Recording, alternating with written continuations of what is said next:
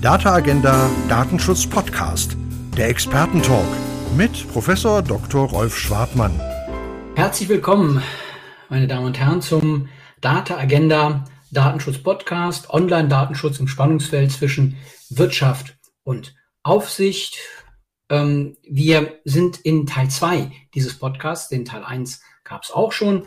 Teilnehmerinnen waren Frau Dr. Nina Herbert vom Berliner Beauftragten für Datenschutz und Informationsfreiheit aus dem Referat 1b Telemedien und Webtracking und Frau Event Reif, der stellvertretende Geschäftsführerin der GDD und der Stefan Handloser, Vice President Data Protection Law bei Pro7 Sat1. Und wir haben uns unterhalten, insbesondere über Paragraph 25 des Telekommunikations Telemedien-Datenschutzgesetz, und zwar in seinen Grundlagen. Da ging es um die Frage, warum gibt es diese Norm nach so vielen Jahren ähm, der, ähm, des Nichtvorhandenseins äh, äh, auf Basis der E-Privacy-Richtlinie? Und ähm, ja, was sind die Grundlagen zum Schutz des Endgeräts und welche Ausnahmen gibt es? Und dann haben wir versprochen, dass wir uns in dem Teil zwei dieses Podcasts mit Details auseinandersetzen. Und das tun wir wieder. Ich sage wieder Hallo äh, die, an die drei Teilnehmerinnen. Hallo. Hallo. Ja, genau. Hallo. Die ähm, Blöcke mal so ein bisschen heute. Äh, Im ersten Teil soll es um äh, konkrete Fragen der Einwilligung gehen. Wie funktioniert das? Da würde ich gerne ähm, Yvette Reif ansprechen, ähm, uns das mal so ein bisschen aufzufächern. Ähm, ja, die Anforderung an die Erteilung der Einwilligung, funktioniert das mit der Ablehnung eigentlich genau gleich? Also ist das wie so ein Actus Contrarius, der dieselben Voraussetzungen erfüllen muss, ähm, äh, die Ablehnung wie die Erteilung? Und ähm, ja, dann noch Fragen, die ähm, vielleicht sogar mit äh, Frau Herbert diskutiert werden können. In dem Fall nämlich, ähm, was sind die Anforderungen an die Möglichkeit zum An wieder Möglichkeit äh, zum, zum Widerruf der Einwilligung. Da hat ja die DSK in der Orientierungshilfe sich auch zu positionieren und vielleicht in dem Blog ähm, auch noch ein ähm, Wort zu Cookie Paywalls, ja auch sehr spannend für die Praxis. Ähm, darf man das machen, Cookie Paywalls, äh, vor dem Hintergrund einer zulässigen Einwilligung? Ich gebe den Ball mal an, an Yvette Reif. Ja, also meine abstrakte Frage lautet, ob ähm, gleiche Anforderungen an die Erteilung oder die Ablehnung der Einwilligung zu stellen sind. Und das würde ich aber gerne nicht abstrakt diskutieren, sondern direkt schon an sehr praxisrelevanten Themen, nämlich einmal dem Thema Nudging und einmal der Frage, ob es ein sogenanntes Reject All auf erster Banner-Ebene braucht. Also ob der Nutzer schon auf der ersten Ebene eines Cookie-Banners in der Lage sein muss, alle Cookies, die nicht erforderlich sind für den Dienst, dann auch entsprechend abzulehnen oder ob man ihn für die Ablehnung der Cookies auf eine nächste Ebene verweisen darf. Die Frage, worauf das letztlich alles zurückgeht, ist immer die gleiche, nämlich ob die Anforderungen an die Erteilung und an die Ablehnung der Einwilligung exakt die gleichen sind. Die DSK sieht das in der Tendenz so. Die DSK spricht zwar in ihrer ähm, Orientierungshilfe das Thema Nudging gar nicht explizit an, aber sie trifft doch mittelbar Aussagen zu dem Thema. Zunächst mal vielleicht, was ist überhaupt Nudging? Nudging ist der englische Begriff ähm, für Schubsen und äh, gemeint ist, dass man den Nutzer durch die Gestaltung von Schaltflächen ja zu einem bestimmten Entscheidungsverhalten ähm, ja, leiten möchte. Also dass er halt Ja sagt zu den Cookies eben statt Nein. Und das geschieht, indem man zum Beispiel ähm, ja, den Ja-Button ansprechender gestaltet, indem man ihn größer gestaltet, indem man ihn grün gestaltet, eben anstelle von rot. Ähm, ja, dass der Nutzer sich halt dazu verleitet fühlt, sage ich mal, dann entsprechend den Cookies auch zuzustimmen. Das Thema Nudging, wie gesagt, wird von der DSK als solches aber nicht explizit angesprochen in dem Papier. Was die ähm, DSK allerdings sagt, ist, dass sie einen gleichwertigen Kommunikationseffekt, gleichwertige Handlungsmöglichkeiten fordert zur Ablehnung wie auch zur Erteilung der Einwilligung. So, Das heißt, obwohl sie nicht explizit auf das Thema Nudging eingeht und das Wort auch gar nicht fällt, sagt sie, naja, man muss doch im Grunde genommen die gleiche Möglichkeit haben, eine Einwilligung zu erteilen wie abzulehnen. Und es ist doch nicht in Ordnung, sage ich mal, wenn die Nutzer dazu verleitet werden, Einwilligungserklärungen entsprechend abzugeben. So, jetzt rechtspolitisch halte ich diese Position ähm, durchaus nachvollziehbar. Denn in der Tat ist es ja so, dass man das in der Praxis auch selber erlebt, dass die Anbieter ihre Banner teilweise so gestalten, dass man selber die Einwilligung gibt, obwohl man die eigentlich gar nicht erteilen möchte. Und da sehe ich auch schon die Bedenken der DSK. Wenn man diese Gestaltungen sieht, dann führt das durchaus zu einer Entwertung der Einwilligung und damit auch zu einer Gefährdung der Autonomie der Nutzer.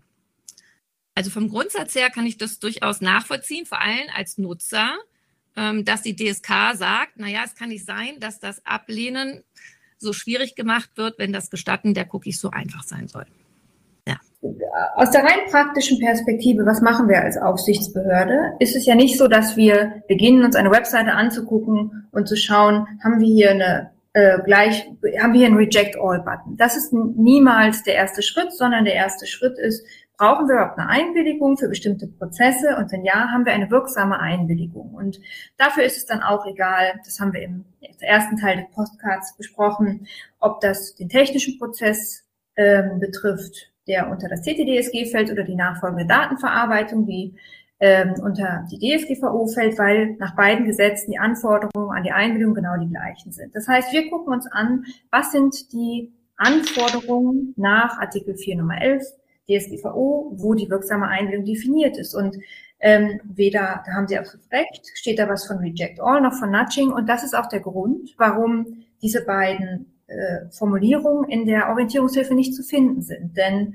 ähm, das sagt das Gesetz nicht, sondern dass das Gesetz sagt, sind verschiedene Tatbestandsmerkmale, die im Einzelfall zu prüfen sind. Und was die Datenschutzkonferenz gemacht hat in ihre Orientierungshilfe für Anbieter von Med äh, Telemedien ist, das durchzuprüfen und bei jedem der Kriterien zu schauen, wo kann es denn haken. Und ähm, es kann ein das, was Sie jetzt gerade vor Augen haben, ist die Frage, wie kann ich eine Einwilligung versagen? Muss das auf erster Ebene möglich sein?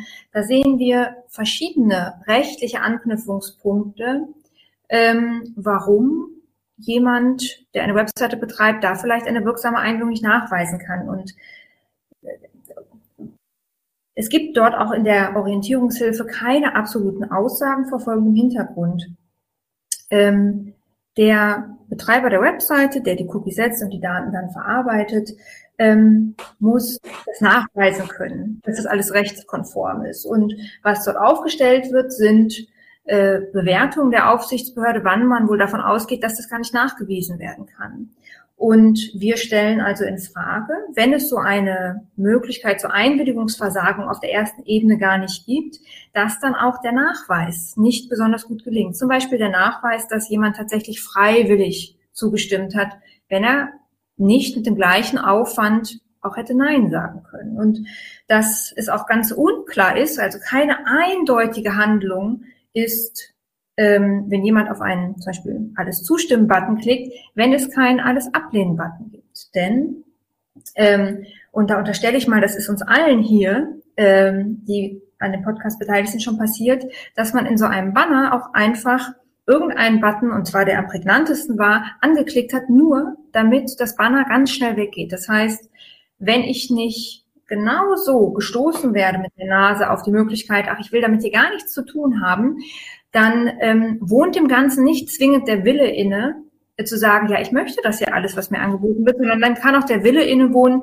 ich will einfach nichts damit zu tun haben und ich will die schnellste Möglichkeit ähm, nutzen, um diese Fragerei loszuwerden. Und das kann aber eben an verschiedenen Tatbestandsmerkmalen festgemacht werden. Es kann ein Problem der Freiwilligkeit sein, es kann ein Problem der Eindeutigkeit und Unmissverständlichkeit der Handlung sein. Ähm, so. Und deshalb, weil das immer eine Frage des Einzelfalls ist, auch davon abhängt, ist denn der Zugriff auf die Webseite davon abhängig, dass ich überhaupt erstmal eine Entscheidung treffe oder kann ich die Webseite auch so bedienen und habe da irgendwo nur so ein Banner mitlaufen. Äh, das sind alles Kriterien, die im Einzelfall zu prüfen sind. Und meine Erfahrung in der Aufsichtsbehörde ist auch, das muss auch jedes Mal wirklich ganz, ganz individuell im Einzelfall angeschaut werden. Und deshalb gibt es da auch keine pauschale Aussage in der Orientierungshilfe zu, es bedarf Reject All und Nudging ist nicht erlaubt. Und ähm, das möchte ich, wollte ich gerne, gerne klarstellen, weil wir ganz häufig die, die Reaktion bekommen haben, die Aufsichtsbehörden, die verlangen, dass es immer auf erster Ebene einen, einen Ablehnen-Button geben muss. So steht das in der Orientierungshilfe nicht drin.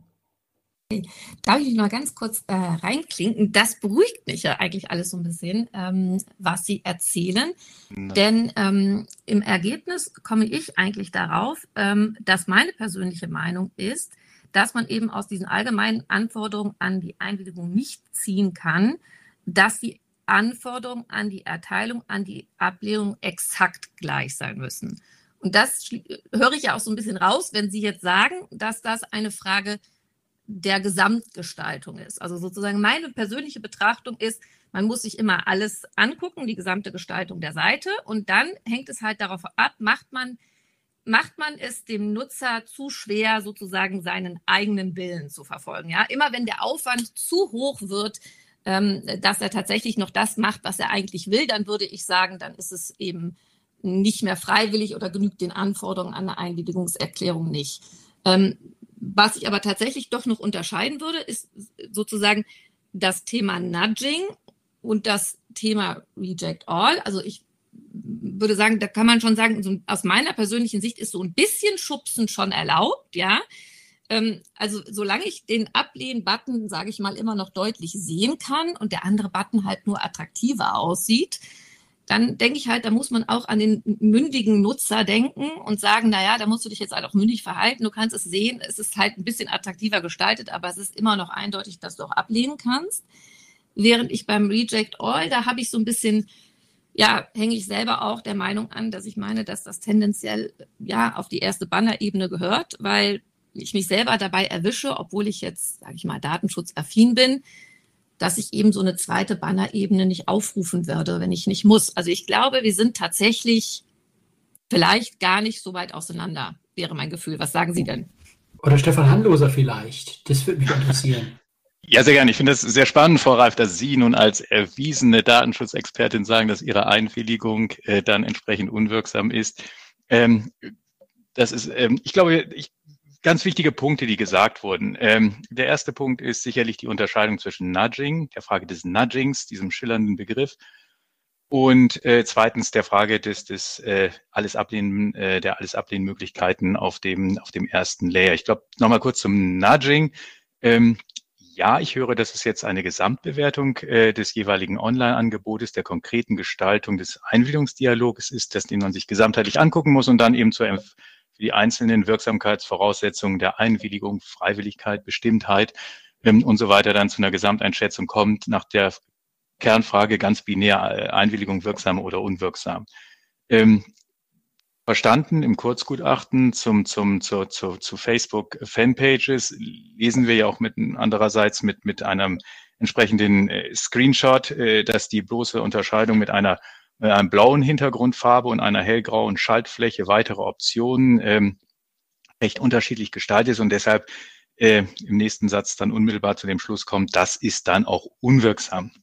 Wir hatten ja im ersten Teil des Podcasts die Unterscheidung gehört zwischen den einzelnen Handlungsmöglichkeiten und Empfehlungsmöglichkeiten, aber gleichwohl ist es eben ein Kurzgutachten der DSK zu Facebook Fanpages und dort eben ähm, zur Möglichkeit, äh, farblich unterschiedlich zu gestalten. Also ist die Frage des Nudgings. Meine persönliche Meinung ist relativ klar. Wo immer ich einen Dialog habe und ähm, entsprechend dieser Dialog dann vom Anbieter, dem Telemediendiensteanbieter ähm, eingeleitet wird, habe ich immer die Gefahr des, des, des der Beeinflussung äh, eines entsprechenden, einer entsprechenden Entscheidung. Wann immer ich frage, äh, beeinflusse ich notwendig die, die, die Antwort, die ich dann erhalte und sei es das ganz plakative Beispiel, do you want to marry me? Natürlich, äh, je nachdem, wie ich das frage, in welchem Zusammenhang, in welcher Situation, äh, beeinflusse ich selbstverständlich dann die Antwort. Das ist der eine Punkt. Und ich würde mich daran halten, wie in anderen Rechtsgebieten auch, wo ist denn hier die Schwelle zwischen dem Beeinflussen ähm, der, der angemessenen äh, des angemessenen Dialogs oder ist hier irgendeine Schwelle äh, der, der unangemessenen oder wie es der EuGH in der ähm, Orange Romania Entscheidung sagt, der ungebührlichen Beeinträchtigung oder Beeinflussung hier überschritten. Sicherlich bei der Täuschung, so kennen wir es aus dem Zivilrecht, bei Täuschung, bei Irrtum, ähm, aber bei der bloßen, äh, bei der bloßen farblichen Gestaltung, ähm, da wird man, und Frau Reif, Sie haben es gesagt, was ist denn hier unser, unser Betroffenenbild?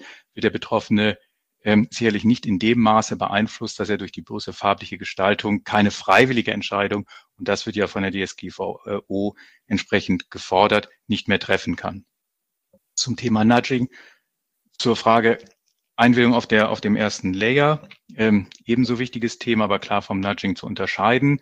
Worauf Sie sagen, Sie würden Ihre Einwilligungserklärungen wären, weil Sie, wie gesagt, schnell äh, auf den äh, Inhalt zugreifen können dann oder möchten, unwirksam, kann man so vertreten ähm, aus Ihrer Sicht. Äh, Frage ist natürlich auch hier wieder das, das, das entsprechende Anforderungen an den, an den Betroffenen, die Betroffene, ähm, welche, welche Befassungs- oder Möglichkeiten werden hier gegeben. Konkrete Situationen, genau. glaube ich.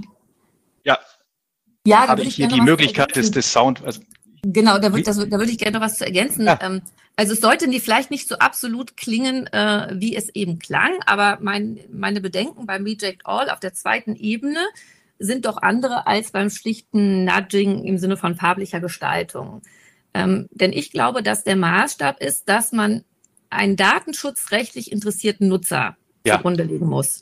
Und wenn der davon abgeschreckt wird, seinem eigentlichen Willen Ausdruck zu verleihen, dann glaube ich, ist es zu viel im Hinblick auf die Frage. Genau, das ist sicherlich der Maßstab. Aber die Frage ist, wann haben wir das? Und ähm, ich glaube, auch da ist wieder die Frage, es gibt sehr viele unterschiedliche Gestaltungen und auch, auch die Abgrenzung zum genau. Nudging. Also wenn wir auf der ersten, auf dem ersten, auf der ersten Ebene zwei Button haben, und das ist ja die Ausgangssituation, alles oder einwilligen, alles einwilligen und auf der anderen Seite dann Einstellung oder ablehnen. Also ganz wichtig, auf dem ersten Layer durchaus das Soundwort, äh, das Schlüsselwort ablehnen und auf, des, auf dem zweiten Layer, das eben der Diensteanbieter die Gesamtmöglichkeit, diese granularen Einbildungsoptionen auf der zweiten Ebene in diesem minimalen Dialog nochmal kurz darstellt und dort dann eben der alles ablehnen Button prägnant vorhanden ist und dort unmittelbar abgelehnt wird. Also sozusagen zwischen dem ersten Layer und dem zweiten Layer eben diese granulare Schieberegler, der Mechanismus mit den granularen Einbildungsmöglichkeiten dargestellt wird. Und sowohl auf dem ersten Layer der, das Soundwort, das Schlüsselwort ablehnen äh, dargestellt ist. Und auf dem zweiten dann der Alles ablehnen-Button stellt sich in der Tat dann die Frage, ob Sie an Ihrem Beispiel gemessen der äh, Datenschutzexpertin, der affinen Datenschutzexpertin, dann keine wirksame Einwilligung erteilt haben, wenn Sie auf Alles ablehnen klicken, statt diesen minimalen Dialog mit dem Diensteanbieter ähm, hier zu durchlaufen?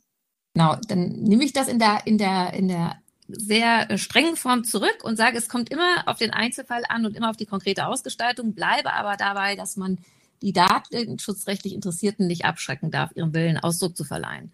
Und da sind immer äh, der Maßstab, äh, ich und der GDD-Geschäftsführer, wenn sogar wir zu faul sind oder keinen Nerv mehr haben, ähm, sozusagen zu suchen, wo wir es ablehnen können, äh, dann ist es zu viel. Ähm, denn wenn wir das noch nicht mal machen, die das den ganzen Tag machen und uns mit diesen Dingen auskennen, dann kann man das vom, sage ich mal, normalen äh, User bestimmt nicht mehr erwarten. Und ich finde dann auch, man muss immer nicht nur den Blick auf das einzelne Angebot lenken, sondern man muss auch gucken, welcher, welcher Aufwand, Orientierungsaufwand entsteht denn für den Nutzer eigentlich insgesamt. Also der Nutzer begegnet ja nicht nur dem einzelnen Banner auf der einzelnen Seite, sondern er begegnet immer wieder verschiedenen Bannern, die dann immer wieder verschieden aufgestaltet sind und immer wieder auch einen verschiedenen zweiten Layer haben. Ähm, ja, und da darf man einfach nicht zu hohe Erwartungen haben. Ich schätze den Geschäftsführer der GDD und Sie zu sehr, um darauf zu kommentieren. Und da würde ich mich jetzt wieder ähm, einschalten mit der Aussichtsperspektive. Also zunächst mal, Frau Reif, das gefällt mir natürlich sehr gut, wie äh, differenziert Sie das ähm, äh, auch, auch betrachten. Und ich habe verschiedene Gedanken dazu. Einmal hatte ich eben wahrgenommen, jemand hat gesagt, es kommt auf den datenschutzrechtlich interessierten Nutzer oder Nutzerin an. Ich bin mir nicht sicher, ob ich das akustisch falsch verstanden habe, denn wenn das wirklich so gesagt wurde, möchte ich da eindeutig widersprechen. Es kommt nicht auf den datenschutzrechtlich interessierten Nutzer an bei der Frage, ähm, wie ist denn ähm, das Banner zu bewerten, sondern es kommt, das Datenschutzrecht schützt nicht die besonders versierten und Interessierten, die auch Lust haben, noch zweite, dritte, vierte Ebene zu lesen, sondern das Recht schützt gerade die Schwächeren. Das heißt, aus meiner Perspektive ist der Maßstab, an dem man sich orientieren muss, derjenige, der gerade nicht datenschutzrechtlich super versiert ist, das TTDSG und die DSGVO auswendig gelernt hat. Das ist das eine. Das nächste ist, ähm, wir haben über die spürbare Beeinträchtigung dadurch gesprochen, dass jemand zum Beispiel auf eine zweite Ebene ist, um tatsächlich zu sagen, ich möchte hier keine Einwilligung erteilen. Und wir diskutieren ja gerade über die Frage spürbar, wo ist die Grenze, dass man sagt, das ist auch nicht mehr freiwillig erteilt. Und bei dieser Frage empfehle ich Verantwortlichen immer gerne, man möchte doch die Funktionen hinter den Buttons mal einmal austauschen und wird dann sehr schnell merken, wie spürbar das auch wirtschaftlich sein kann, ähm, wie, wie das gestaltet ist. Und wenn es für den Verantwortlichen zu unangenehm spürbar ist, diese Funktionen hinter den Buttons zu verändern, dann ist es ähm, auch für den für den Betroffenen ein Indiz, dass es auf seiner Perspektive natürlich einen Unterschied macht, auf eine erste oder auf eine zweite Ebene zu gehen, um eine Meinung und einen Willen zu äußern.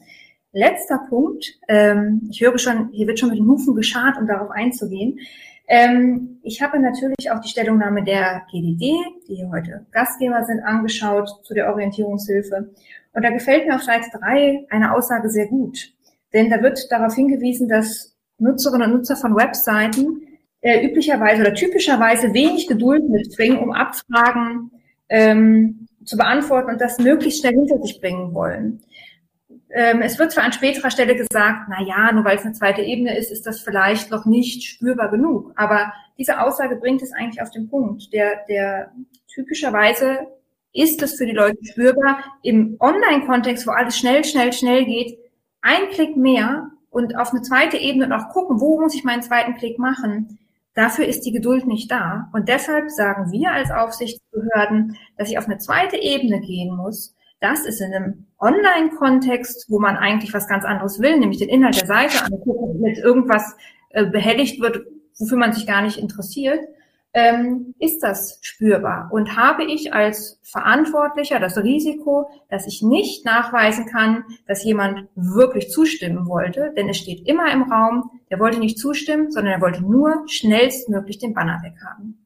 Also vielleicht Frau Reif ähm, mit einer abschließenden Reaktion. Ich, ich, ich hätte es nicht so verstanden, dass der ähm, nur der, nur der Profi äh, den Schutz der DSGVO genießen soll, sondern eher umgekehrt. Hätte ich das äh, äh Na, genau. So habe ich es auch tatsächlich nicht gemeint, äh, sondern ich meinte es nur umgekehrt, wenn sogar schon die Affinen keine Lust mehr haben. Das sollte das Argument sein. Ähm, ich wollte damit nicht gesagt haben, ähm, dass der, ja, dass die übrigen kein ähm, Bedürfnis haben, in ihren Datenschutzrechten geschützt zu werden.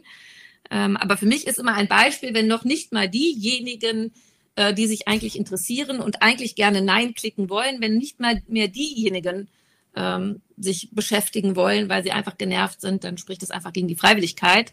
Genau, und aber was man wohl festhalten kann, zumindest als Gesamtergebnis, dass wir alle meinen, es ist eine Frage des Einzelfalls, wie immer im Recht, und dass man sich immer den konkreten Auftritt angucken muss ähm, und dass man vielleicht nicht in der Absolutheit dieser Aussagen ja, treffen kann. Ich ein Tick mehr, nein, nein, es, es, Sie haben ja schon den ganz wichtigen Punkt des, des, des ja, ich nenne es mal betroffenen Leitbild in Anlehnung an das Verbraucherleitbild. Was ist denn das Leitbild des Betroffenen, den wir vor uns haben, an, an, anhand oder an dem, an der wir die, die, die Freiwilligkeit messen? Und ich höre von Ihnen, Frau Herbert, ähm, dass man entsprechend dafür nicht die Geduld hat, äh, sich mit dieser Frage auseinanderzusetzen, beziehungsweise ähm, dass ja die Einbildung eigentlich nicht das ist, wofür man auf die Webseite geht.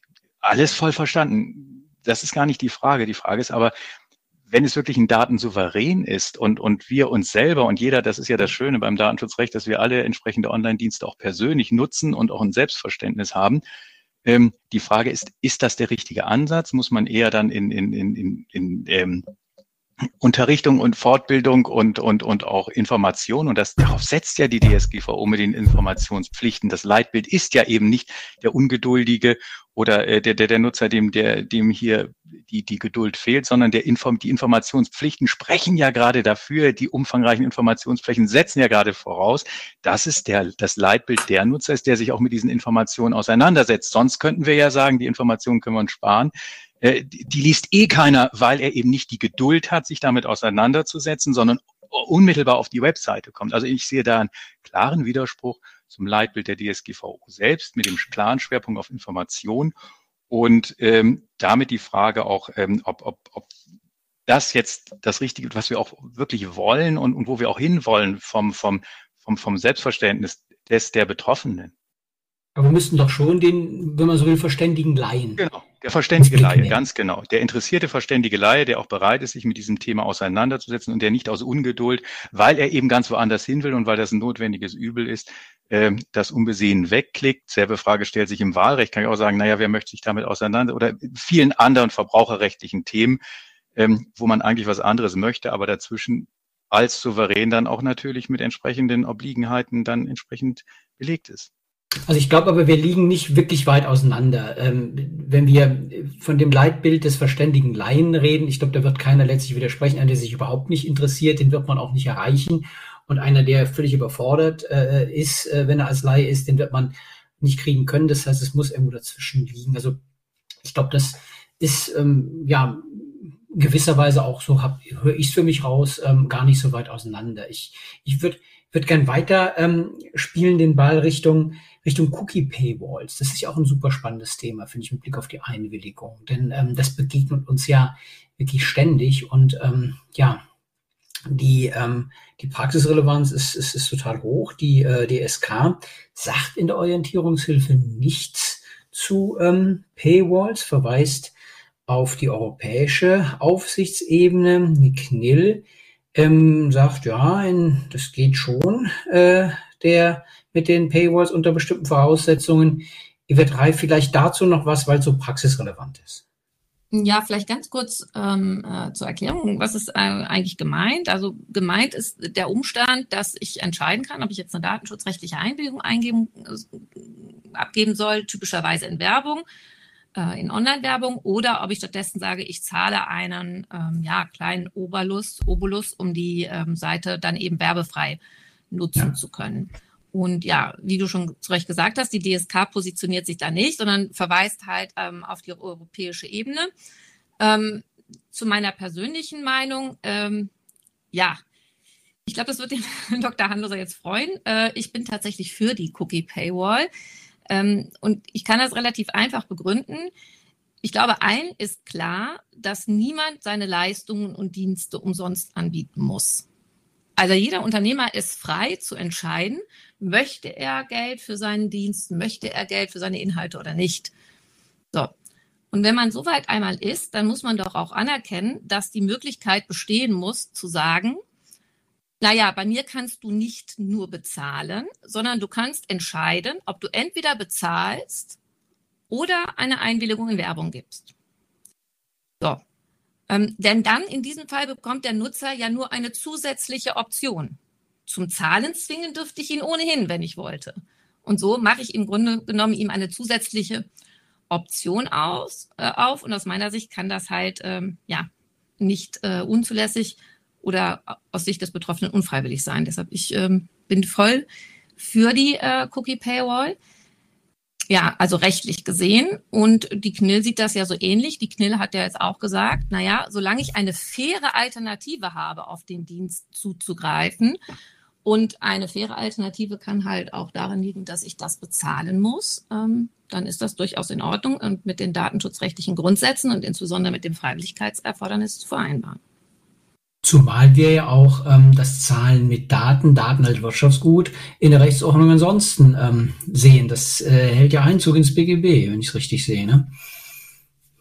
Genau. Und was man ja auch sagen kann, also es ist ja gang und gäbe, also man sieht es überall im Internet, das machen ja typischerweise die Online-Publisher. Das heißt, wenn man auf die Seiten ähm, ja, von spiegel.de und Zeit.de und wie auch immer kommt, dann kann man halt zwischen Pur-Modellen wählen oder Modellen, für die man bezahlen muss, ähm, wählen. Ja, und es scheint auch von den Aufsichtsbehörden jedenfalls nicht angegangen zu werden. Ja. also dann hätten wir dazu ähm, eine ja, Position im Raum, ähm, die äh, in äh, äh, der Orientierungshilfe ähm, ja, der nicht widersprochen wird, sagen wir es mal so. Und ähm, ja, dann, ähm, also mir, mir leuchtet es auch ein, ganz, ganz ehrlich. Also äh, das muss ja, muss ja möglich sein, dass man sich refinanziert. Äh, und ähm, ja, das äh, kann ich schon auch begreifen als Nutzer, dass ich entweder äh, mit äh, ja, Daten zahle oder mit Geld und diese Möglichkeit, ähm, ja, ist für mich jetzt auch nicht überfordernd für den verständigen Laien, ähm, dass er das begreift. Ja, ähm, ein einziger da, kurzer hm? Aspekt vielleicht noch, wenn ich, sonst, wenn, wenn Frau Herbert sich nicht oder keinen Punkt dazu hat, jetzt äh, aktuell, Voll verstanden, natürlich. Und Frau Reif, Sie haben es genau richtig aufgezäumt, zu sagen, äh, ein, ein Bezahlangebot, ein Pay-Angebot, ein Abo-Angebot ist selbstverständlich möglich und eben, und das ist insofern die völlig richtige Perspektive daneben, dann noch die Möglichkeit des, des, des Einwilligen oder des, des Einwilligens und damit des, des Zugriffs über die Ermöglichung der Datennutzung äh, zu, zu erhalten, ist eben eine, eine Zusatzmöglichkeit neben dem Standardfall äh, äh des, des, des Bezahlangebots, insofern Rechte erweiternd äh, und hinsichtlich der Freiwilligkeit dann nicht einschränken. Völlig richtig. Man muss dann doch nochmal, und das schließt an unsere vorherige Diskussion an, äh, dann ja die Frage stellen, und warum soll es dann nicht möglich sein, einen alles ablehnen-Button auf dem Second Layer zu haben, auf dem zweiten, auf der zweiten Ebene? Also äh, dort habe ich keine Bezahlpflicht. Dort kann ich das Tracking und entsprechendes Targeting und Profilieren entsprechend wirksam auf der zweiten Ebene durch alles Ablehnen verhindern. Ich brauche mich nicht zu registrieren, brauche also nicht mich mit Klardaten zu identifizieren gegenüber dem Anbieter. Voll verstanden. Ich glaube, es ist einfach noch ein weiteres wichtiges Argument und deshalb passt es sehr gut in den Podcast hier ähm, für die Möglichkeit äh, einer der Gestaltung entsprechend äh, der der alles ablehnen Möglichkeiten ohne dass es einer Pay-Möglichkeit mit einer Vollregistrierung bedarf und ohne dass der Nutzer, die Nutzerin Geld auf den Tisch zu legen braucht, als Alternative zu ermöglichen. Insofern fast noch ein oder eindeutig noch ein, ange, äh, ein klares Argument äh, für mehr Freiheit bei der Gestaltung äh, des, des, dieses überschaubaren Einwilligungsdialogs, jedenfalls mit der Möglichkeit eines alles Ablehn-Buttons auf dem zweiten Layer, wenn die Ablehnmöglichkeit auf dem ersten Layer schon klar angekündigt wird und transparent. Ich hatte zwar im Vorfeld gesagt, ähm, dass ich, wenn die DSK sich nicht äußert, dass ich mich natürlich auch nicht dazu äußern kann, aber ähm, es gibt doch Dinge, die ich wenigstens klarstellen möchte, es wurden hier die Begriffe Cookie Wall und Paywall benutzt. Das ist nicht das Gleiche. Und Sie haben gesagt, die DSK verweist nur auf die EU-Ebene. Ich nehme an, Sie beziehen sich darauf auf eine Fußnote in unserer Orientierungshilfe Telemedien. Da geht es um Cookie Walls. Und die Frage, ähm, sind Cookie Walls, das heißt, ich mache den Zugriff auf eine Webseite davon abhängig, dass ich auf jeden Fall Cookies und anderen Techniken zustimmen muss. Geht das? Worüber wir aber wahrscheinlich hier eher sprechen wollen, ist Paywalls. Und ähm, da geht es eben um die Frage, die Alternative, zahle ich mit Daten oder zahle ich mit Geld? Und diese Differenzierung wurde auch sehr schön ähm, aufgegriffen von den österreichischen Kollegen, die vor einigen Wochen auch eine FAQ zu Cookies veröffentlicht haben. Und genau wie die KNIL da ein paar Worte zu gesagt haben. Was allerdings die Veröffentlichung der KNIL und die Veröffentlichung der österreichischen Kollegen gemeinsam haben, ist, dass sie das nicht abschließend bewerten, sondern sagen, ähm, das ist nicht per se unzulässig, aber es gibt gewisse Rahmenbedingungen. Und dann ähm, hat sich die österreichische Aufsichtsbehörde auch schon mal zu dem ausschnittsweise zu dem Punkt Freiwilligkeit in einem Bescheid geäußert. Und was ich Ihnen auch zumindest sagen kann, wenn Sie sich, Herr Schwartmann, bei mir beschweren würden über eine in Berlin ansässige Webseite, die ähm, so eine Paywall hat oder ein Pay-OK-Modell, würden Sie von mir auch eine Antwort bekommen, die ähm, erstmal relativ abstrakt ist. Grundsätzlich sehe ich das auch so oder sehen wir das auch so. Das ist nicht per se unzulässig. Aber es scheitert in der konkreten Umsetzung häufig an anderen Kriterien der, der Einwilligung. Das muss im Einzelfall geprüft werden. Es wird auch geprüft. Also es ist nicht so, dass wir nichts machen, nur weil man nichts hört. Frau Reif hatte ein bisschen Sorge, wir übersehen das Thema. Das ist nicht der Fall, keinesfalls. Ähm, und wenn Sie zumindest ein bisschen Aussagen der Hausleitung haben wollen, Da gab es vor kurzem den Datentag der Stiftung Datenschutz, wo auch ähm, Hausleitungen der Aufsichtsbehörden eingeladen waren und ein bisschen was zum Thema Zahlen mit Daten gesagt haben. Das könnte für die Interessierten auch noch ähm, eine ganz interessante Quelle sein. Ja, interessante Quelle an der Stelle. Auch, ähm, also übersehen tut Frau Reif, tun wir das nicht. Wir haben das in der TTDSG-Kommentierung zu 25 intensiv aufgegriffen, gerade das Verhältnis auch der Einwilligung zu den neuen BGB-Normen. Und da vielleicht noch interessante Quelle aus der RDV, ähm, Heft äh, 2, 22, ähm, äh, BGH-Richter Kessen, Frau Reif und, und Frau Burkhardt, auch zum Thema Datenschutz und zivilrechtliche Anforderungen an Service gegen Datengeschäftsmodelle, weil gerade das Verhältnis zwischen Datenschutzrecht und dem neuen Zivilrecht äh, schon wirklich voraussetzungsvoll ist. Äh, das muss man ähm, ja sehr ähm, präzise äh, aufs Korn nehmen. Und äh, vor dem Hintergrund, glaube ich, ähm, können wir an der Stelle, glaube ich, nicht das äh, äh leisten, äh, äh, was geleistet werden muss, damit man das wirklich komplett, äh, komplett überreißt. Ne? Insofern, also vielen Dank auf jeden Fall für Ihre ähm, ja, Ihren Einwurf an der Stelle, äh, nochmal präzisierend äh, zur ähm, Position der DSK. Und dann, wo wir einmal bei der äh, DSK-Position sind, für mich sehr spannend gewesen, als ich das äh, gelesen habe, die Differenzierung zwischen den Basis- und den Zusatzdiensten. In Teil 1 hat der Handloser das angesprochen, so als Gesamtbetrachtung und als Partikularbetrachtung. Und ähm, vielleicht kann man an der Stelle ähm, das nochmal von Ihnen hören, äh, äh, Frau Herbert. Ähm, was ist damit gemeint äh, äh, mit der äh, Aufspaltung in Basis- und Zusatzdienst und, und vielleicht danach, äh, äh Herr Handloser, ähm, mit der Frage, ja, was er davon hält äh, und, und, wie das zu sehen ist. Also da freue ich mich auch auf eine ähm, kleine Diskussion an der Stelle. Vielleicht. Frau Herbert? Ja, sehr gerne. Ähm, in der Orientierungshilfe hat, haben die Aufsichtsbehörden sich auch dazu geäußert, wann brauche ich keine Einwilligung für den Einsatz von Cookies und ähnlichen Technologien. Und das Gesetz ähm, in, ist in Paragraph 25 Absatz 2 Nummer 2 da relativ knapp. Sagt, es gibt zwei Voraussetzungen ähm, vom Nutzer gewünschter Telemediendienst und ähm, die Erforderlichkeit. Und äh, das prüfen wir natürlich auch praktisch in der ähm, haben wir auch ähm, uns nicht erst für die Orientierungshilfe angeschaut, sondern diese Gedanken haben wir uns in der, in der weisen Voraussicht, dass das TTDSG kommt, natürlich auch schon einige Zeit vorher angeschaut, ähm, wie wird das in der Prüfung ablaufen. Und was wir dann dabei bemerkt haben, ist ähm, auch aus unserer Erfahrung mit Verantwortlichen, ähm, dass die Frage, wofür setzen wir den Dienst eigentlich ein? Wofür, wofür ist der erforderlich? Was mache ich da eigentlich? Was habe ich da eigentlich für einen Dienst eingekauft? Häufig ähm, nicht, das nicht ganz klar ist den Verantwortlichen, was passiert da eigentlich auf der Webseite. Und wir haben also beim bei der Anfertigung der Orientierungshilfe überlegt, wie kann man da noch bessere Hilfestellung geben, die das Ganze auch plakativer machen, sodass es nachvollziehbarer wird. Wie wird die Aufsichtsbehörde das prüfen? Was wird die Aufsichtsbehörde sich für Gedanken machen in der Prüfung? Was wird sie unter Umständen auch für Fragen stellen, sodass Verantwortliche sich auch besser darauf vorbereiten können, was ist da die Erwartungshaltung? Und der Punkt, diese Unterscheidung Basisdienst und Zusatzdienst wird in der Orientierungshilfe bei der Frage aufgeworfen, ähm, oder dargestellt, was ist ein vom Nutzer gewünschter Telemediendienst. Das kann man nun sehr global sehen. Herr Handloser hat in Teil 1 des Podcasts schon gesagt, er sieht das eher global. Das heißt, wenn ich eine Webseite aufrufe, dann ist das, was letztendlich ähm, der Webseitenbetreiber anbietet, gehört erstmal zum Telemediendienst dazu.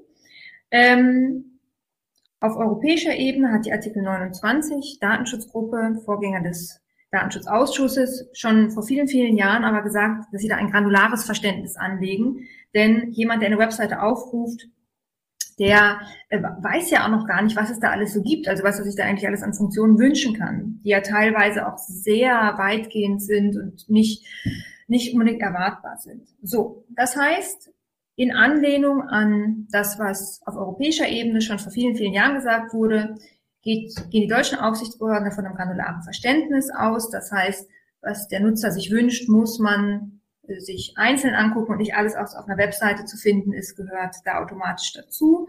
Und so würden wir das eben als Aufsichtsbehörde auch prüfen. Und um das eben anschaulicher zu machen, einfach als, also vor allem als Verständnishilfe haben wir dann diese Begrifflichkeiten Basis- und Zusatzdienst gewählt. Wir fanden das eben ähm, einfach auch gut nachvollziehbar. Ähm, nachvollziehbar und einfacher als auch dieses global und granular. Und das fällt alles aber unter die Frage, was ist ein vom Nutzer gewünschter Dienst und das, die Frage auch des Ob. Ja, ist erstmal dieser, diese Funktion, die ich da anbiete, ähm, etwas, was vom Nutzer gewünscht ist, gehört es eben zu den Standardfunktionen, die auch zu erwarten sind von einem Nutzer oder geht es darüber hinaus? Und wir waren noch sehr überrascht, dass im Rahmen des Konsultationsverfahrens sehr viele Rückmeldungen zu diesem Punkt kamen. Das muss ich sagen, also zumindest ich habe das nicht erwartet, weil es eben aus meiner Sicht gerade nicht ähm, ein rechtlicher Punkt ist, sondern eher zur Verständnishilfe für die Verantwortlichen dient, der aus unserer Sicht eben ähm, keine Auslegungsfrage ist, sondern verantwortlich dazu anhalten soll, sich die Gedanken zu machen, wo wir eben aus der Erfahrung das Gefühl haben, die machen sich nicht. Was gehört eigentlich hier wirklich zu meinem Kernbusiness und was ist nice to have? Das ist jetzt ganz salopp formuliert. So, das jetzt mal aus der das, das Ob kann ich da überhaupt eine Funktion anbieten? Und dann gibt es eben die zweite Prüfungsstufe. Ähm, welche konkreten Prozesse, um das anzubieten, sind erforderlich? Das ist für uns eine Frage des Wie. So. Jetzt, Und das ist der Hintergrund.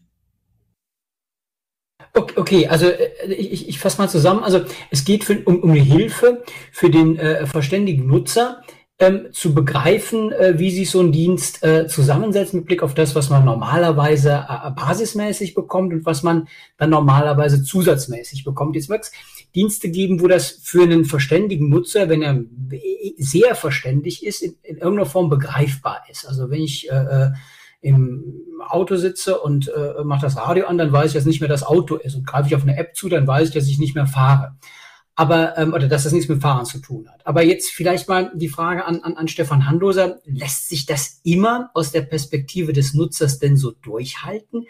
Weiß ich denn, was ich will? Weiß ich, was da technisch abläuft? Das war was, was ich ähm, gedacht habe, als ich das gelesen habe, ähm, ob das wirklich äh, zur Klarheit äh, äh, führt oder ob man an der Stelle einfach nur so eine vermeintliche äh, Klarheit bekommt, äh, so nach dem Motto, also ähm, so ein normaler Dienst äh, funktioniert äh, basis- und zusatzmäßig, aber wenn man dann in die ähm, auch IoT-Bereiche geht, äh, da weiß ich, da steige ich völlig aus, äh, äh, was Basis, was Zusatz ist.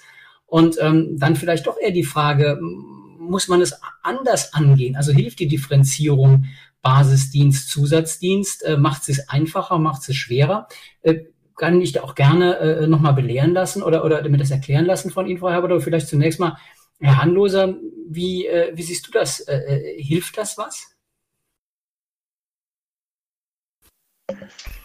Ja gut, das ist immer die Grundsatzfrage, nicht? Wenn man juristische Begriffe einführt und die juristisch die Unterscheidung, Distinktionen zwischen verschiedenen, das ist natürlich bestechend zwischen äh, Basisdiensten und Zusatzdiensten zu unterscheiden. Ähm, als ich es gelesen habe, ähm, 20. Dezember war das natürlich äh, als Jurist finde ich das natürlich spannend zu unterscheiden und dann aus dieser Unterscheidung etwas abzuleiten. Aber dann muss man sich natürlich sofort wieder fragen, ist denn auch ein praktischer Mehrwert da? Hilft es auch im Ergebnis, äh, dass auch der, der Durchschnitt, Durchschnittsgestalter, die Gestalterin einer Webseite dann weiß, ähm, an welcher Stelle sie oder für welche äh, bestimmten Funktionen eine Einwilligung für die entsprechenden Cookies und so einzuholen ist. Und das glaube ich halt nicht, ähm, du hast eben zu Recht, Rolf, das Beispiel genannt des vernetzten Fahrens. Wir beschränken uns immer viel zu sehr auf, auf das ganze Thema äh, Internet, äh, Webseiten, Online-Dienste, womöglich auch noch auf Cookies und gar nicht auf die vielen anderen Technologien und haben schon gar nicht den Blick raus äh, in das Internet of Things und so viele Dienste. Und in, in, der Tat, wenn du das entsprechende Connected Car startest, wo ziehe ich dann die Grenzlinie immer noch zwischen Basisdiensten und äh, zwischen Zusatzdiensten? Ähm, das ist meines Erachtens völlig unmöglich. Es ist auch auf, auf europäischer Sicht äh, wenn eben Anbieter grenzübergreifend, und das ist ja nicht die Ausnahme, tätig werden, ist es natürlich gegenüber den anderen Aufsichtsbehörden nochmal ein völlig neues äh, Begriffspaar, das hier eingeführt wird. Wie gesagt, also juristisch voll verstanden und auch der Ansatz richtig, aber ähm, in der praktischen Anwendung, gerade für, für ähm, europaweit tätige ähm, Anbieter von Online-Diensten, äh, problematisch. Und was ich auch sehe, damit die Frage des, des, des, des Kontraproduktiven. Und zwar müsste ich dann ja in der Tat für jede einzelne Funktion und jede Zusatzfunktion dann sukzessive immer wieder auf das Gerät zugreifen, Cookies setzen, auslesen. Also ich hätte dann ja eine Vielzahl an Zwecken, die dann ein ganzes Bündel an Zwecken, die jeweils eigene Einwilligungen bedürfen zu verschiedenen Zeitpunkten wenn es dann eben entsprechend aufge, aufgerufen wird oder eben nicht, weil ich hier eine entsprechende äh, Ausnahme habe der anwendungsfreien äh, des Cookie-Setzens nach, nach äh, Absatz 2. Also ein ganzes Bündel und jeweils einen separaten Cookie, äh, der dann gesetzt wird oder eben nicht gesetzt wird. Ich weiß nicht, ob das dann auch unbedingt im Sinne des, des, des, des äh, der Geräteintegrität, die das ja gerade vermeiden möchte, äh, ein, ein, ein viel, eine Vielzahl, eine ganze Cookie-Flut dann entsprechend zu platzieren, um die einzelnen sukzessive abgerufenen Zusatzdienste dann auch technisch zu ermöglichen. Vielleicht darf ich an der Stelle noch ganz kurz was ergänzen. Ich habe es ehrlich gesagt bis heute immer noch nicht so richtig verstanden und immer noch nicht so richtig verstanden. Und deshalb muss ich mal nochmal nachhaken. Also wenn ich das ja richtig verstehe, ist doch der, der tiefere Ansatz dieser ganzen Geschichte, dass man das Erforderlichkeitsprinzip irgendwie sichern möchte und dass man irgendwie sich denkt, immer nur Step by Step bitte. Wenn der Betroffene erstmal nur gucken bitte möchte, dann bitte erstmal die Cookies nur fürs Gucken oder wie auch immer. Wenn er erstmal, wenn er einkaufen möchte, dann bitte tatsächlich die Cookies fürs Bezahlen. Also sozusagen Step by Step. Ähm, wenn das tatsächlich der Ansatz ist, dann kann ich das total nachvollziehen, denn der Erforderlichkeitsgrundsatz ist ja ein wichtiger datenschutzrechtlicher Grundsatz. Dann verstehe ich aber immer noch nicht, warum man dafür die Aufsplittung in den Basis- und den Zusatzdienst haben muss. Denn das würde sich ja über das zweite Merkmal im 25 Absatz 2 Nummer 2 ja ohnehin ergeben, über die Erforderlichkeit. Denn da hat der Herr Dr. Hansloser ja schon zu Recht gesagt, die Erforderlichkeit hat ja auch eine zeitliche Komponente. Also das heißt, selbst wenn die Seite ein Gesamtangebot ist, mit, mit dem Angucken der Sachen im Online-Shop, mit dem Legen in den Warenkorb, mit dem Bezahlen, selbst wenn man das als Gesamtangebot betrachtet, ähm, dann ist es doch trotzdem so, dass man den Cookie immer erst dann setzen darf. Und insofern widerspreche ich da vielleicht ein bisschen dem äh, Herr Dr. Handelser von gerade, dann ist es doch trotzdem so, dass ich das, den Cookie immer erst in dem Moment setzen kann, wenn der konkrete Step angefordert wird, oder nicht? Frage an, an wen, Frau, Frau Herbert? Äh, an Frau Herbert vielleicht, weil ich sage, ähm, sozusagen, ich habe es immer noch nicht so richtig verstanden. Äh, erschlägt man das Problem nicht einfach genauso gut über den, den Gesichtspunkt der zeitlichen Erforderlichkeit, also den Herr Dr. Handluse angesprochen hat, braucht man das dann überhaupt mit dieser, diesem Aufspalten in diesen Basisdienst? wo der Herr Dr. Handlose ja zu Recht sagt, das ist gar nicht so trivial. Bei der Webseite mag es doch trivial erscheinen, aber spätestens beim das, das mag, ich, ich, ich mag ihn, also ich gebe Ihnen da gerne recht, dass das in der Praxis ähm, häufig auch zusammenfallen dürfte, wobei ich da auf gar keinen Fall sagen möchte, das ist immer der Fall. Ähm, dafür, ähm, ne, man soll niemals nie sagen. Also äh, in der Praxis habe ich das auch häufig, aber ähm, ich gehe davon aus, dass es nicht immer der Fall ist. Und es ist für mich juristisch einfach auch äh, eine Frage des Ob und des Wie. Darum habe ich das eben auch nochmal so betont. Darum wird das auch in der, ähm, der Orientierungshilfe auch mit dem Ob und dem Wie an einer Stelle ausgeführt, weil ähm, es für uns eine Frage, ob der Nutzer ein, das sind zwei Tatbestandsmerkmale, die ich sauber voneinander getrennt prüfe. Und uns ist aufgefallen, ähm, dass im Vorfeld zum, zum Geltungsbeginn des TTDSG einfach ganz viel häufig nur dieses erforderlich, erforderlich, erforderlich ähm, diskutiert wurde auch über die Frage technisch, wirtschaftlich, was ist eigentlich da erforderlich. Und wir aber gesagt haben, aber das Gesetz sagt, stell vorher die Frage äh, juristisch das Kriterium auf des Ob. So, was ist der vom Nutzer gewünschte Dienst? Und wenn wir das sauber machen, dann muss ich mir an der Frage schon an dem Punkt, unabhängig von der zeitlichen Komponente, eben die Frage stellen, was ist denn überhaupt vom Nutzer gewünscht? Dass das möglicherweise in der Praxis bei vielen Anwendungsbeispielen ähm, so zusammenfällt, dass ähm, ich, wenn ich Punkt A ähm, bejaht habe, bei Punkt B auch bei der zeitlichen Komponente Erforderlichkeit auch sofort Nägchen dran machen kann, das mag sein. Aber juristisch ähm, sehe ich nicht, dass, ähm, dass man das da einfach diese Frage rauslassen kann. Mhm. Also das wäre im Prinzip auch das, was Herr Handloser sagt. Ne? Also juristisch ja, ja. nachvollziehbar, praktisch nicht ja. oft verwendbar, oder? Aber eine Mini-Nachfrage dann noch. Ähm, darf sich denn der Nutzer überhaupt so einfach wünschen, wie der Telemediendienst aussieht? Also muss er den Telemediendienst nicht so nehmen, wie er kommt?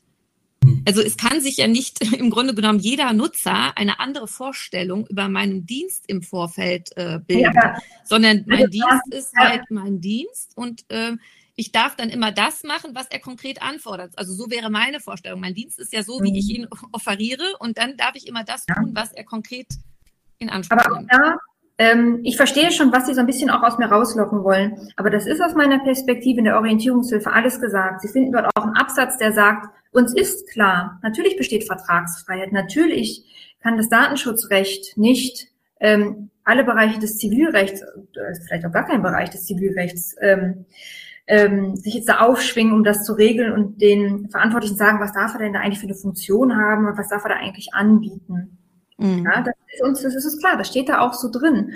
Und es steht da auch drin, dass natürlich ähm, der Nutzer auch gar nicht alles absehen kann. Also es gibt einfach auch Bereiche, reden wir über Sicherheit und Schnelligkeit der Webseite, auch das ist in der Orientierungshilfe geschrieben worden. Das nimmt der Nutzer nicht wahr. Und deshalb mhm. äh, ist das auch dann bei solchen Sachen, die auch gar nicht wahrnehmen kann, eine Frage dessen, ist das nutzerorientiert? Ja? Und ähm, da bitte ich dann einfach um Verständnis, dass ich das jetzt auch nicht nochmal aus, noch näher ausführe. Da haben wir uns Gedanken drüber gemacht und dass wir das gemacht haben als Aufsichtsbehörden, steht in der Orientierungshilfe auch genauso drin. Ja, dann lassen wir es auch so stehen, würde ich sagen. Also es ist ja dann in der Tat, dass man am geschriebenen Wort ähm, gemessen wird und äh, das ist ja auch gutes Recht zu sagen, ähm, das erklärt sich ja dann auch. Ähm, und darüber ja, reden wir, haben wir geredet, würde ich fast sagen. Also äh, das, waren die Themen, ähm, die wir für meine Begriffe ähm, in der, im Feinschliff äh, von äh, Artikel 25 Absatz 2 behandeln wollten hier im Podcast. Ähm, Gibt es ähm, noch irgendwas ähm, Ungesagtes, äh, was ähm, ja dringend äh, zu sagen ist von, von Frau Herbert, von Frau Reif oder Herrn Handloser? Es ist ja, ist ja klasse, dass das irgendwie in dieser doch sehr spannenden äh, Konstellation äh, für mich auch wirklich sehr, sehr konstruktiv, sehr instruktiv äh, äh, diskutiert wird unter, unter Wahrung aller, aller Grenzen und, und, und auch schön erklärt, finde ich. Also ähm, aus meiner Sicht äh, war das, ähm, ich habe es befürchtet, äh, ein bisschen länger als ähm, geplant, aber äh, dann doch wirklich äh, äh auch dann im Detail äh, äh, sehr aufschlussreich und, und, und, und lehrreich. Das, das wäre jetzt mein Fazit. Ich würde mich gerne abschließend nochmal bedanken für das Gespräch. Wir hatten ja anfangs gesagt, im Titel wird Spannung angekündigt. Hoffentlich können wir das auch erfüllen. Ich glaube, wir hatten hier heute zwischen den drei Rednern definitiv äh, spannende Gespräche und auch eine gewisse Spannung. Ähm, mir gefällt aber sehr, wie wir da doch übereingekommen sind, dass wir vielleicht nicht der äh, gleichen Ansicht sind, ähm, dass wir uns aber trotzdem gut darüber austauschen konnten. Ja, wann, wann Schlusswort von vorher, das kann man nicht toppen. Ja, ne? genau. ne? Also das äh, ähm, haben Sie schön gesagt, empfinde ich genauso. Vielen Dank an alle, vielen Dank dafür, ähm, dass solche Gespräche in dieser ähm, konstruktiven, kultivierten und ähm, sehr angenehmen Form möglich sind. Ähm, ja, das ist doch ein schöner Beitrag zur Debattenkultur in einem ähm, ja nicht äh, für jedermann äh, zugänglichen und spannenden Thema, aber für uns äh, hier im virtuellen Raum und über den die zuhören, glaube ich irgendwie schon. Also herzlichen Dank an alle. Das war der Teil 2 des ähm, Data Agenda Podcasts Online-Datenschutz im Spannungsfeld zwischen Wirtschaft und Aufsicht. Und ähm, ja, ein bisschen Spannung hat es gegeben, das denke ich auch. Vielen Dank. Bis zum nächsten Mal. Im Teil 1 zu diesem Podcast, darauf noch der Hinweis, äh, gibt es auch. Ähm, der ist ähm, separat abrufbar unter demselben Titel Teil 1. Vielen Dank und alles Gute. Bis zum nächsten Data Agenda Datenschutz Podcast. Das war der Data Agenda Datenschutz Podcast, der Expertentalk mit Professor Dr. Rolf Schwartmann.